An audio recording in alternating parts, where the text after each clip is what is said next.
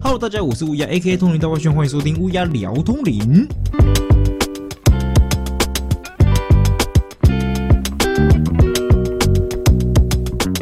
这个开头会不会太快啊？嗯，不管，就这样吧。我觉得就好啦，开始吧。Hello，大家，乌鸦啦。为什么会开这个 Podcast 呢？我觉得是应该好好聊聊了。我觉得聊天还蛮重要的啦，所以我觉得这个 EP 零试播集算是一个试水温的感觉。当然，我觉得节目定位还在摸索，然后前几集是可以慢慢的走一个抓到的风格为主。那乌鸦嘴 channel 这个频道为什么会想尝试去播 podcast 的原因，就是因为我个人认为剪辑影片这件事情，它是非常花时间的，更何况是我是个人作业。对于个人作业来讲，剪辑真的是非常非常累。我相信有超多创作者，或者是说呢，你想要踏入这个行业，或者是你想要做自媒体的人，都慢慢的可以理解到剪辑真他妈的累爆，好不好？尤其是你刚开始 no money 自己一个人的时候，你真的别想觉得自己可以剪很快，或者是你可以上片上很快，你上片上很快，基本上你的东西也不会多好，它是非常粗糙的。但你说，哎，我想要我的东西变好。我想要找素材，我想要干嘛？叭叭叭叭叭！哎，你花超多时间，然后你的东西慢慢变好了，但是你也非常的慢。那好，OK，我原本是从用。剪辑游戏就是通灵王有跟很多的游戏联名啊合作什么的，我就觉得哎，那我就要玩这游戏，然后我要跟着这个游戏的进度，限定期间日期，然后比如说几月几号到几月几号是跟通灵王合作，那我就啊在这时间点我要剪出影片干嘛干嘛干嘛，叭叭叭哇，就觉得自己一定可以跟上这个脚步。No，没有想得美，不可能，可能你介绍游戏是一集，那你抽又是一集的，基本上你是不会跟上这个日期节奏的。就变成说，哇，我每一次都要预录、剪辑、预录、剪辑，然后你还要打稿干嘛？叭叭叭，最后你片上完了，你可能上了大概两到三支、三到四支，你的时间早就过去了，你永远都跟不上大家正在 ing 的这个状态。那我现在呢，就透过直播的方式，可以跟玩家们、粉丝们互动，那我也可以玩游戏，在这个时间内做到我要的效应。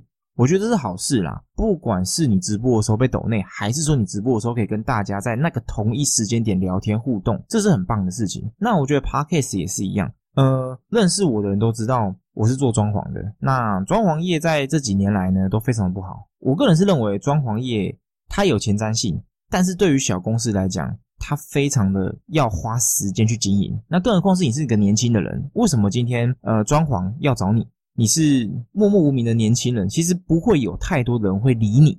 那你要怎么打出知名度？你就要花时间。现在大环境是这样子，你不只要花时间，你可能还是需要一点人脉关系之类的。你知道，有关系就是没关系，没关系呢，哎，就是有关系啦，好不好？那现在这个疫情状态，其实回复是没有不好，但是回复的同时呢，也让非常非常多的摊商会觉得，我在疫情期间我就没赚钱了。那我疫情过后呢，我想要认真先赚一笔钱。那我疫情期间没赚钱，我怎么可能会在疫情过后想装潢呢？装潢基本上就靠两个回头客跟签约。那签约基本上不外乎标案也有关系，在标案这件事情上呢，你必须要有很大的资本额，让你的公司有机会去标案。那这个就是上百万的东西了啦。我没有那么厉害，我们公司行号也没有那么大资本额，所以基本上对于小公司来讲，疫情过后装潢小公司就不会有那么吃香的状态。我的 case 就会慢慢减少，所以呢，我也开始去跑外送，去赚一点外快，去补足一些我财务上面的一些缺失。OK，我觉得这都蛮正常的啦。在每一个努力的当下，都有前进的目标跟方向，这是重点。好，那我跑单、跑外送都会停 p a case，我就我就发现，我与其在那边一直疯狂的剪片，也不是说我未来就不剪片，我只是觉得说我剪片的速度其实非常的慢，而且也没办法。快速的生出我想要很多 idea 的东西，灌入在我影片里面做剪辑、做创作、做做什么之类的等等。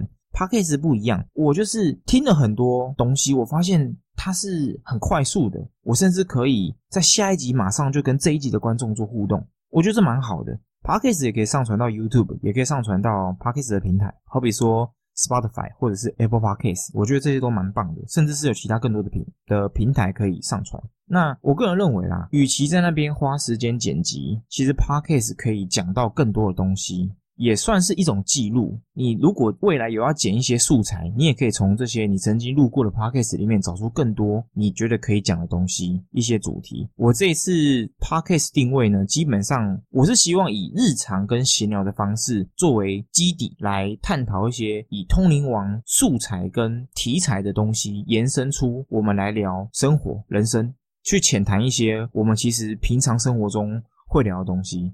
应该有看过我的影片的人都知道，我后面每次影片的结尾都会说啊，在这个混沌的世代啊，什么什么叭叭叭之类的。对我来说，现在就是个混沌的世代。我相信对非常多人都是。你埋头苦做，不管是工作还是人生，还是做父母亲、做学生，我觉得都是非常非常混沌的地方。法条、规矩、规则。还是人与人之间的交际都是太混沌了，导致每个人都生活在水深火热的世界里面。当然啦，你路走过来，你一定有很多的想法、很多的感觉、很多的抒发空间需要表达，可是你找不到管道，那这够不够？够不够混沌？超混沌，甚至是混蛋。那我是觉得说，呃，频道定位一直都落在于一个聊通灵王的部分，其实这个是有限的。如果今天我可以透过通灵王这个题材去延伸出更多的话题跟大家聊聊，我觉得有何不可呢？Podcast 这边的概念对我来说，我觉得也是我个人的抒发空间，就是聊聊我的人生经历，聊聊我对这世界的价值观，聊聊我对某某些特定事物的一些观感体验，或者是一些思维，或者是我最近看一些电影，或者是我看了一些影集、动漫，会有些。价值观的冲击，思维的不同角度，那我觉得这都是非常好跟大家分享的。那长期有在看我频道的人知道，我真的超喜欢通灵王的。那我对于通灵王的一些想法跟思维，甚至是他可能已经融入我的生活中。你你不会每一次都聊到这个东西，可是透过 podcast，我甚至是可以让大家更贴近于说，哦，原来乌鸦的想法也跟我蛮像的。又或者是哦，原来乌鸦也可以从通灵王的某些角度来看不同的人生观，或者是某些事情的发展，我觉得这也是蛮好的。那定位的部分，我觉得要抓时间呐，我也不觉得说我可以聊很久，或者是说怎么样之类，甚至是可能未来会有来宾，或者是我身边的朋友来跟我聊聊一些人生经验呐，或者是一些各行各业的一些思维啊，透过不同的管道啦，我也想要做出更多不同的可能。所以，呃，短影片像抖音，其实大家都知道非常的红。YouTube 也在模仿抖音做短影片这个东西，那我也有在尝试做这个东西，慢慢的、慢慢的、慢慢的。那 Podcast 我觉得也是，那 Podcast 最好的部分当然就是它很快。剪辑的部分，也就是你录音然后做就好了。那我都已经有些设备了，我怎么不来试试看呢？我觉得这是一个很好的新的感觉。其实我中间发生很多很多事情啊，包括啊人与人之间的被抹黑的，或者是说我的家庭超多事情的，都可以跟大家分享。那有些时候你可能觉得说，哎，我在人生中发生超多小事情的，你不说没人知道。可是，当你发现其实哦，原来也有人跟我一样，在生活中发生很多不同的事件、不同的事情，不谋而合的时候，可能对你人生产生共鸣的，你就会觉得说哇，其实也有人跟我一样，你会得到某种的慰藉，这是其实是件好事。那我的生活可能有些部分会跟有些人相近贴近啊，好比说我就是一起喜欢通灵王，甚至是在通灵王的某些事件上可以得到启发，诶，这都不一定。像我在经营的那个群组里面，也有很多人聊到一些不同角度看剧情、看结局、看一些角色的塑造跟曲线，这都是非常有趣的部分，不是谩骂，也不是说今天我们意见不合我就攻击，我对于这个角色的看法不同我就攻击啊，这是非常不对的。这个未来我觉得可以开一集跟大家聊聊啦，就是对于角色的价值观跟不同方向发展跟看法这件事情，或者是攻击，因为就是遇到真的有遇到那种跟你。怎么讲？对于这个角色的价值切入不一样，就去特别否定，甚至是攻击哦，还会说一些你觉得很荒唐的话。这个未来跟大家讨论，包括代购鬼故事，我觉得都可以讨论啊。我觉得很棒，不同的一些角度，在《通灵王》这个作品里面有太多宗教去做 remix 的概概念，我觉得这是非常棒的东西。那也有粉丝在我的 YouTube 频道下面留言过，说哇，觉得很喜欢《通灵王》这部作品，然后觉得《通灵王》它用不同的宗教，然后做混合做出来，哇！这种宗教冲击跟这种宗教式的一些大杂烩，非常喜欢。那更何况通灵王又把这种大杂烩宗教的状态又发挥成一个系列的作品。当然，他们日本的东西当然是以日本角色为主了。那其他的东西也不是说没有认真做，就是其他的宗教也没有认真不介绍，只是说可能介绍的篇幅没那么长。大家都知道吴景宏之老师，也就是《通灵王》的作者，他的工作室基本上就是个小图书馆。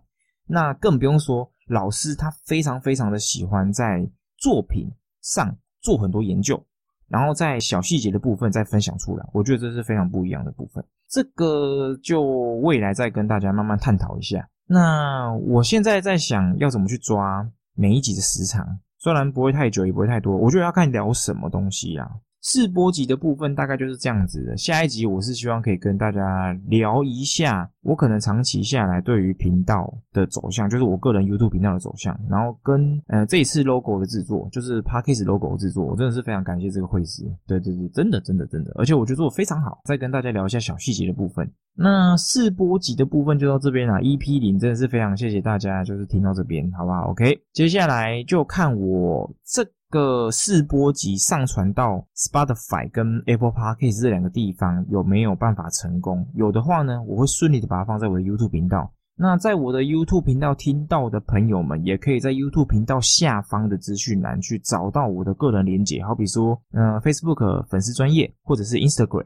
Instagram 部分比较像是放日常的生活的东西。那 FB 也就是 Facebook 跟 YouTube。他们就是一个比较正式的地方，因为发布消息正式的部分，我还是放在 YouTube 跟那个 Facebook 专业，IG 的部分，我觉得它是很便利的东西啦，所以我也不会说特别把它放很严肃的东西，所以它比较不像是主轴，不会是主轴。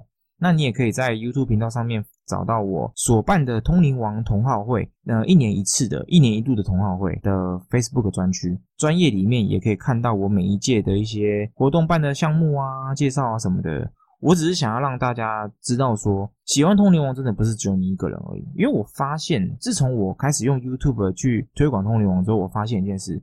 真的很多人喜欢通灵王，很多人都会说哦，通灵王又不红，通灵王很小众。No No No No No，你是在台湾看到通灵王，你觉得很小众。可是你有没有想过，日本、欧美地区，他们其实很喜欢通灵王，他们甚至有一群人都非常喜欢通灵王。只是他们当当他们散落在各个角落的时候，你会觉得它很松散、很少。